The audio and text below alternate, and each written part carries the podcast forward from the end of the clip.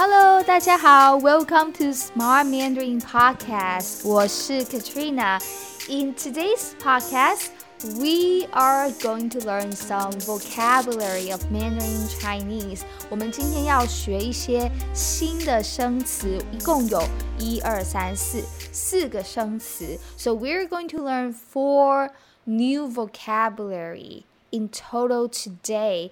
And if you know me for a while, you know that one of my favorite things in the world is to teach vocabulary to my students, and the vocabulary training has always been my signature course in every of my programs. If you're interested, the link is down below.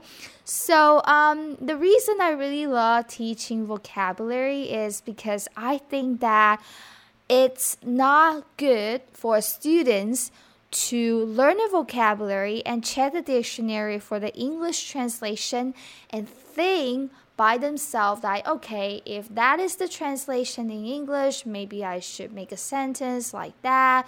But sometimes I mean, like, for most times that I see students are making mistake is that they they think that they are speaking Mandarin the right way. They are making sentences the right way, which is not because most students they are just checking Pleco or checking Yellow Bridge just checking the dictionary and the English, not even Google Translate, and think that they could just make sentences um, just with English um, translation, which is uh, not really efficient. So, my job is to help you understand how to use vocabulary. All right. Without further ado, let's get started. The first vocabulary is 打算。打算. And by the way, if you want to download the PDF worksheet of this podcast, the link is in the show note. Okay, 打算.打算 it means to plan. Okay, so if you're thinking about something, you, you're thinking about doing something, you can say 我打算 and so and so. So in Mandarin, you could just say, oh, 我打算 do something. Okay, so 打算 is I plan to. Okay, so let me give you a sentence, see if you understand what I'm saying. So the sentence is 我打算明年去上海。我打算明年去上海。Okay, I hope you understand the sentence. 我打算明年去上海。 so I plan, I'm thinking about, I'm planning on 明年 next year 去上海 to go to Shanghai. So if you want to extend the sentence, you could say 我打算明年去上海工作. I plan going to Shanghai next year for work 工作。我打算明年去上海 or you could add on something you want to do. 我打算明年去上海工作. So in the structure, you know that I plan in the future time to go somewhere and do something. Okay? 我打算明年去上海. If you're listening to this podcast and you want to make your own sentences with 打算, and make sure that you could tag me on Instagram, Smart Mandarin Katrina Lee, and just uh, make your sentence. Uh, let me know that you're listening to this podcast and you're making sentences. You can tag me on Instagram. Um, Instagram story might be better. Okay, so tag me on Instagram story and let me know that you are uh, making sentences and listening to this podcast. That's 打算。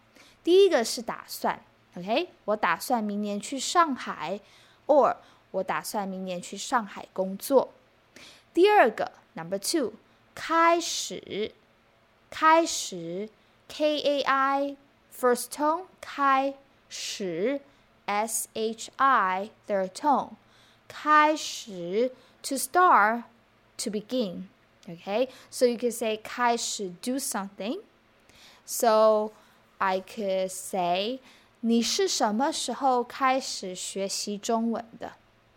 All right, listen to what I say again. 你是什么时候开始学习中文的？The sentence is kind of long because it contains uh, some level two structure. Okay, 你是什么时候开始学习中文的？So 你是 you are 什么时候 when that's a question word 开始学习 start learning 中文的中文 Mandarin Chinese. So 你是什么时候开始学习中文的？It means when did you start learning Mandarin Chinese? In the sentence, 你是什么时候开始学习中文的？There is there is actually a 是的 structure. 是的的哒的. Okay, it's in my level two course, but if you if you haven't uh, studied the structure, make sure to hit the link in the show note and to check out my level 2 course uh, in the structure section. So, if you have studied Mandarin uh, with a textbook before or with a teacher, you probably know how to use 是的. Okay, so 是的 is uh, mainly talking about something happened in the past the usually something some details that happens in the past for example when something happened and how something happened, stuff like that. You use 是 the structure.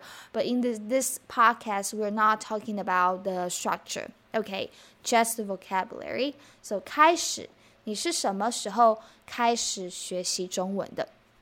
Okay, one thing I feel like it's very important is, um, well, not only a students need to learn uh, vocabulary, also learn how to use vocabulary. But also, there are times when students are learning how to use the vocabulary, they will find themselves um, hit the rocks or find themselves not understanding the structure in the example sentence, which tells you that you also had to work on some certain structures at the same time. So, like this example, 什么时候开始学习中文的？If you find yourself don't understand a certain structure in the example sentence, that tells you that maybe you need to also work on a certain structure, which is a good thing because in the end, you're not only learning how to use the vocabulary, also, you're learning a new structure at the same time.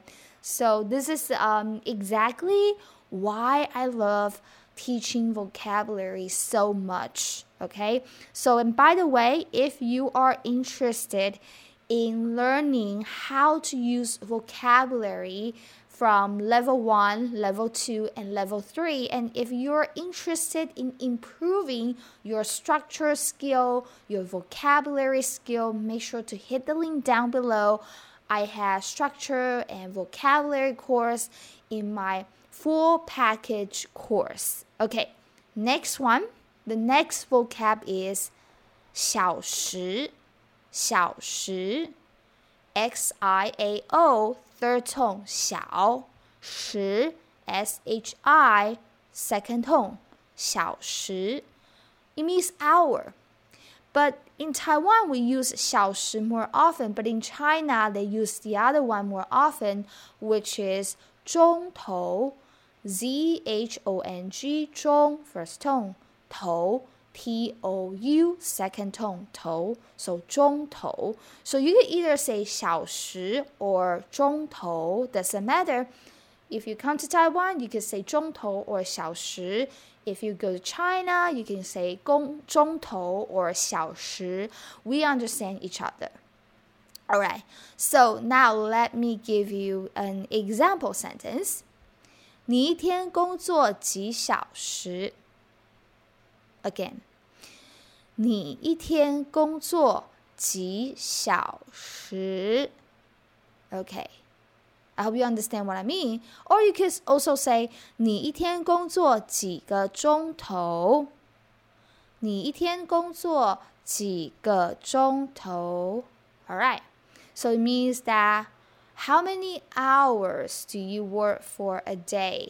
How many hours do you work one day?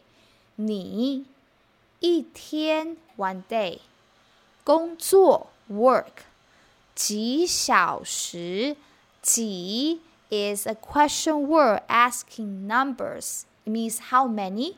So 几小时 is how many hour. And you could also say 几个小时 with the measure word here is optional. You could say 几小时 or 几个小时. But if you switch to 钟头, you have to say 你一天工作几个钟头。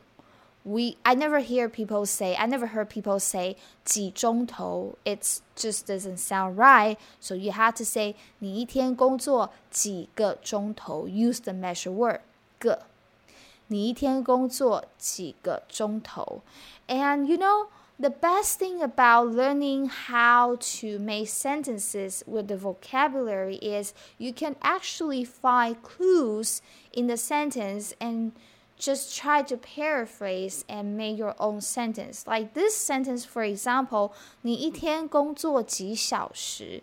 So you could switch 工作 the action to you know different uh, other actions. For example, 你一天睡觉, so you switch 工作 to 睡觉. What's 睡觉? To sleep, right? So 你一天睡觉几个小时，or 你一天睡觉几个钟头 ？Okay, uh, because again, 睡觉 is a verb object. 睡 is the verb, 觉 is the object. It's the verb object verb. So usually you might hear native speakers say 你一天睡几个小时？你一天睡几个小时？or 你一天睡几个钟头？ 你一天睡几个钟头？So how many hours do you sleep a day? 你一天睡几个小时？你一天睡几个钟头？So what I'm trying to say is from learning how to use the vocabulary, from learning how to make sentences or see the examples that I give you how to make sentences, you could actually find a clue like, okay, according to this sentence, the structure is like this. So maybe I can switch a few words. For example, I can switch the the noun, I can switch the adjectives, I can switch the verb. Sometimes you can switch the verb to make your own sentences with the same structure. Okay, and this is all what I'm teaching in my vocabulary training lesson, in my vocabulary training section in each course. Again, if you're interested, the link is down below. And also, if you want to download the PDF file of this podcast, the link is also down below. To download this PDF file of the podcast, it is free. Okay, just so you know. So, 钟头小时 hour. The next one is 行李 X I N G second tone 行李 L I third tone 行李 Okay, so what is 行李？行李是什么意思呢？so I um I haven't used my 行李 for a long time. 我已经很久没有用我的行李了。Okay, I haven't used my 行李 for a long time. 行李就是 luggage. Okay, 行李.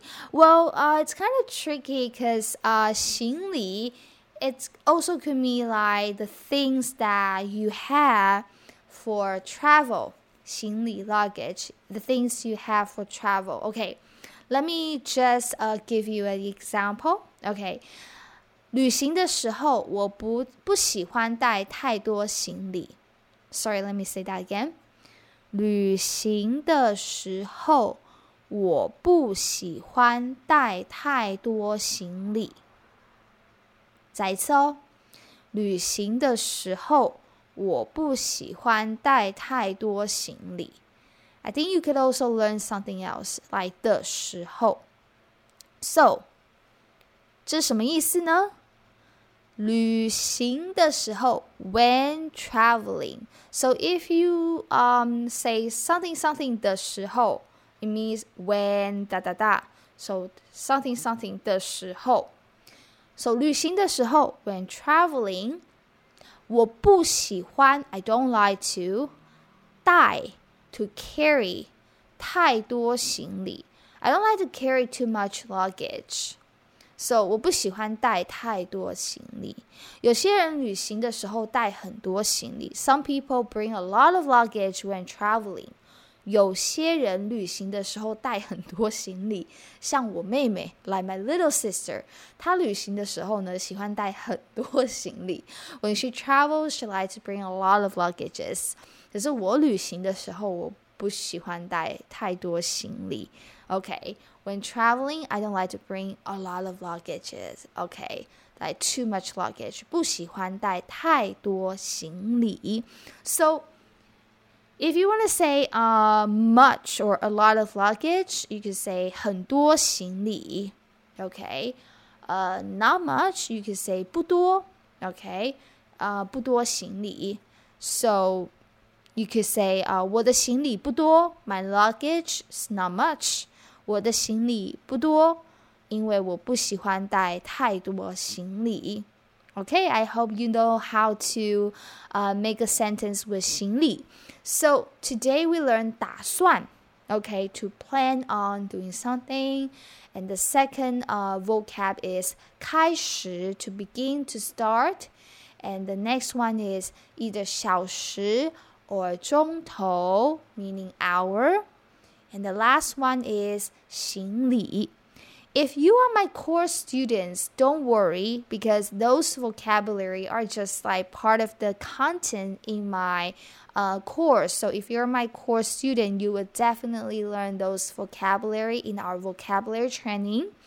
And uh, if you are not my course student, considering join us, the link is down below. I had a full package course. We'll take students from a beginner from level one to student all the way to intermediate, lower intermediate, intermediate student, depending on how much work you do to your study. And each course, I have the structure lesson for grammar, for Chinese structure, and I also have vocabulary training.